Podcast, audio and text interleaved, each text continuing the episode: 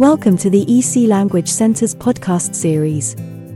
Here we teach you phrases that are in line with certain themes. You will hear first the sentence in your own language, then it will be repeated twice in English. This gives you a chance to repeat the phrase and have a bit of practice. There are 10 phrases in each episode. 10 phrases génériques de célébration dans le calendrier occidental.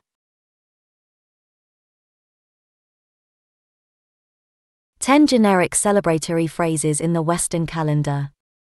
Bonne année, Happy New Year.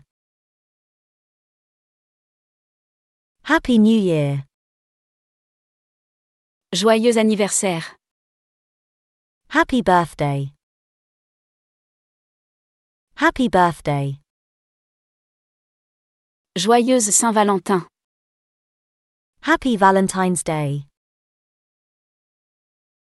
Happy Valentine's Day. bonne fête de la Saint-Patrick, Happy St. Patrick's Day. Happy St. Patrick's Day. bon voyage, Safe travels. Safe travels.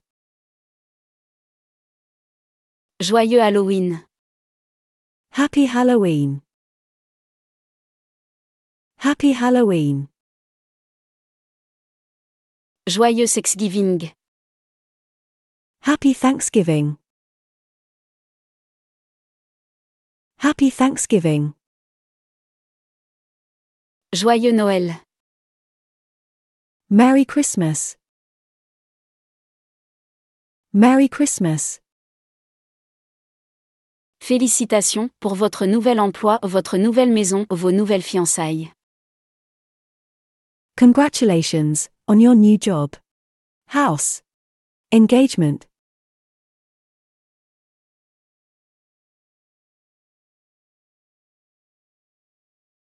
Congratulations on your new job.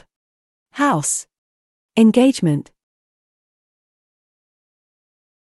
Mes condoléances.